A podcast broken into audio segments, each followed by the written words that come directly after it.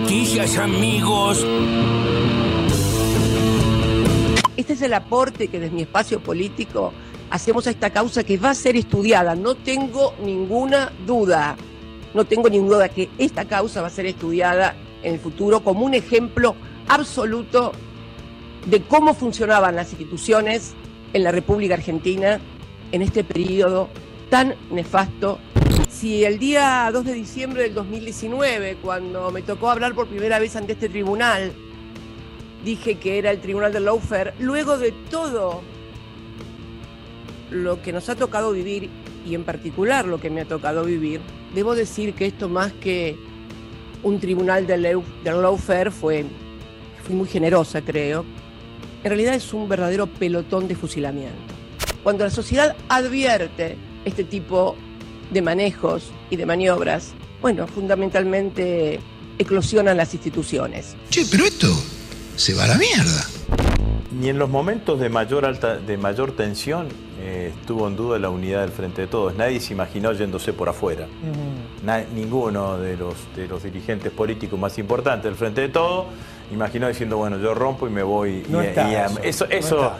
eh, eh, eh, eh, eh, eso no está. Eh, yo creo que hay que dejar de mirar al gobierno de costado. Digamos, ¿no? Hay, ah, eh, yo reivindico el gobierno, pero si no lo querés reivindicar in totem, reivindicar los aspectos positivos del gobierno, Claro. porque este gobierno, con todos sus problemas, es mucho mejor que los cuatro años de gestión de, que los cuatro años de gestión de Macri. Entonces no se puede eh, dejar de mirar el gobierno, nosotros, el gobierno de costado, y por el otro lado también reconocer las dificultades que hemos tenido con pandemia e inflación, eh, y guerra, sin que esto signifique justificativo, sino simplemente ponerlo en la mesa de arena. Ellos están orgullosos de ser convocados y vestir esta camiseta todos juntos.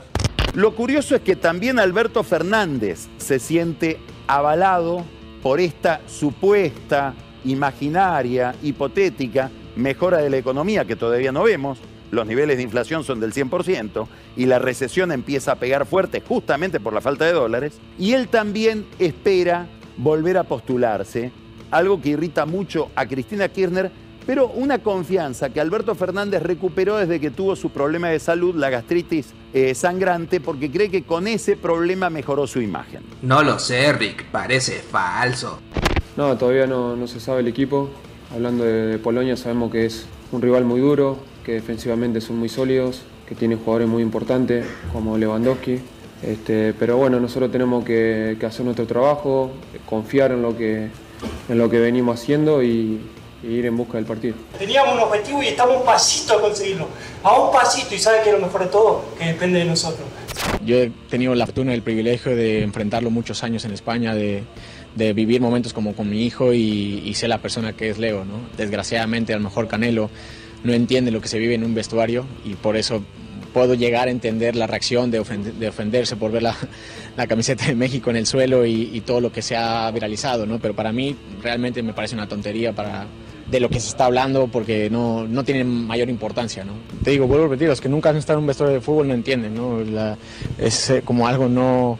Un acuerdo con los utileros que es tal cual, que cuando tú dejas todo lo sudado en el suelo, es todo va para lavar. Y lo que no dejes en el, en el suelo te lo llevas a, casa. Y, y es así, la ropa sucia va al suelo, sea tu camiseta, sea la, camiseta del equipo rival, siempre es así. Yo, de hecho, esa camiseta era la mía, yo se la cambié a Leo y la mía también, porque no se grabó, pero yo también llegué y la tiré al suelo para que me la lavara, ¿no? O sea, en el vestuario se entiende así porque uh, somos jugadores de fútbol, sabemos lo que se vive en un vestuario y no le dimos mayor importancia. Siempre creemos que el más importante es el que estamos por jugar, siempre. Es nuestro pensamiento, nuestra filosofía, o en este caso la mía particular. Creo que siempre el partido más importante es el que está por jugar, porque lo que pasó, pasó, y borrón y cuenta nueva. Entonces, más allá de la dimensión, que sea un mundial o pasar a, a octavos de final, siempre el partido que estamos por jugar va a ser importante. Si pasamos a octavos de final, el siguiente será importante. Soy sudamericano y yo estoy contento que Brasil pase. El que piensa lo contrario está equivocado. Soy el primer fan de- del fútbol sudamericano y tengo grandes amigos en Brasil y, y si no está Argentina, prefiero que gane un sudamericano. Sin ninguna duda, el que piense lo contrario está equivocado. Vos ves un brasilero en la calle, le tenés que pegar.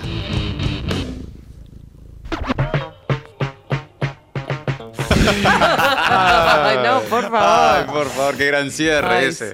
muy buen cierre de Teo Huguet. Eso es de fútbol a muerte, me imagino, ¿no? Me parece de, sí, del programa de Weinreich. Sí, bueno, pero que es algo que podría haber dicho Ruggeri en serio. y cualquiera de nosotros, Sí, sí. en cualquier momento, eh, salvo Gapo, que ayer estaba a los gritos, a los altos ahí, se había copa- sí, sí. Pero bueno, porque es parte de su trabajo, obviamente. Bueno, era Scaloni en conferencia de prensa. Sí, tampoco tiendes a la, cu- a la suerte, Lionel.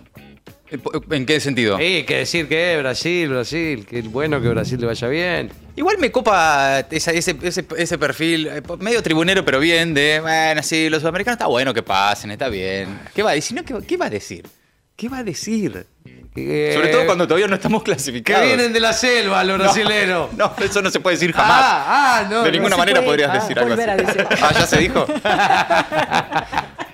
An- Andrés Guardado, ¿escuchaban ahí ustedes al capitán de la selección mexicana? Primero tiene un, un fabuloso nombre. Sí. Andrés Guardado, sí. Sí.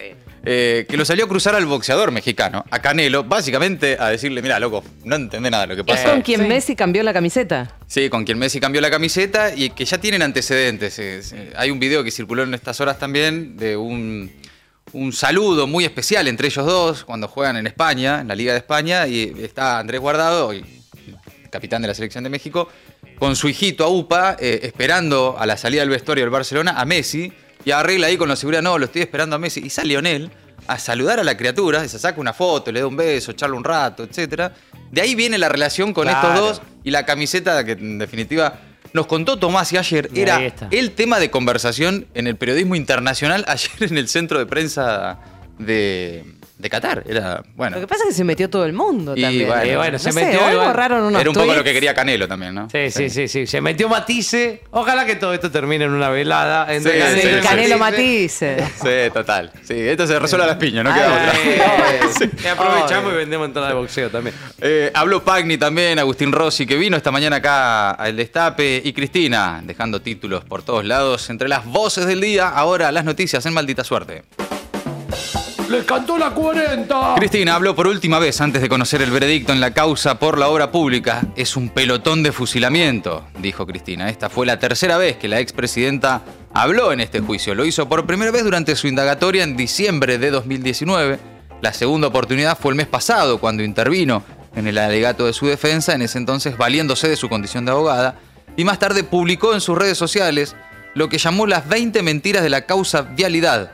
El veredicto se conocerá el 6 de diciembre. Sí. En esta estamos juntos. En esta estamos juntos, sí. claro. Alberto Fernández salió a respaldar a Cristina. Comparto los argumentos de la vicepresidenta Cristina Fernández de Kirchner sobre la llamada causa vialidad. Como decía Francisco Carrera, cuando la política entra en los tribunales, la justicia se escapa por la ventana. Esto es lo que escribió el presidente en su cuenta de Twitter, citando al padre del derecho penal moderno. Mientras miro las nuevas olas, yo ya soy parte del mar. Suba de casos de COVID, si bien no es predominante, Bisotti pidió aplicar refuerzos. La ministra de Salud sostuvo que este incremento de contagios no se, no se está traduciendo en hospitalizaciones y muertes, pero remarcó que tenemos una herramienta que es la vacunación y por eso piden a la población que se acerque a darse los refuerzos. Bisotti aseguró que no hay riesgo del desborde del sistema de salud y garantizó que el sistema cuenta con la reserva de vacunas de refuerzo necesarias para lo que resta de este año y para el próximo. Colocao. El ministro, el Ministerio en realidad de Economía pasó la prueba, captó casi 220 mil millones de pesos y logró renovar los vencimientos de noviembre. Colocó cinco bonos en pesos. Por otro lado, ayer, en el primer día con la posibilidad de liquidar su cosecha a un cambio preferencial de 230 pesos, los productores aportaron a las arcas del Banco Central 292 millones de dólares. Así el Banco Central cerró el lunes con un saldo favorable de 192 millones de dólares y cortó la racha de pérdidas.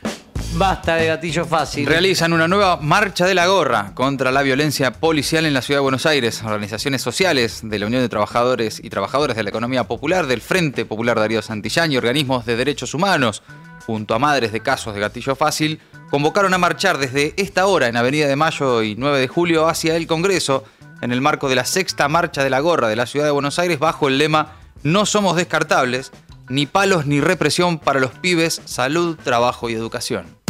Ahora vamos con todo. Habló Scaloni en conferencia de prensa. Vamos. El director técnico del seleccionado argentino adelantó que su equipo no tendrá variantes tácticas para jugar este miércoles ante Polonia y evitó precisar la formación titular que buscará la clasificación en la última fecha del grupo D. Consultado por la posible inclusión de Enzo Fernández, figura y goleador de la selección en la victoria ante México, el entrenador solo aceptó que el ex River tiene la posibilidad de jugar como todos los demás.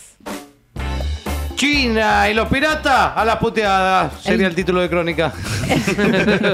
El gobierno británico convocó al embajador chino en Londres después de que un periodista de la cadena BBC fuera detenido y golpeado por la policía mientras cubría las manifestaciones en Shanghái contra la política sanitaria cero COVID. El jefe de la diplomacia, diplomacia británica criticó al gobierno chino y defendió que los periodistas deben poder hacer su trabajo sin ser intimidados. Por su parte, el vocero de la Cancillería china salió al cruce y denunció la intromisión de Reino Unido en los asuntos internos de China.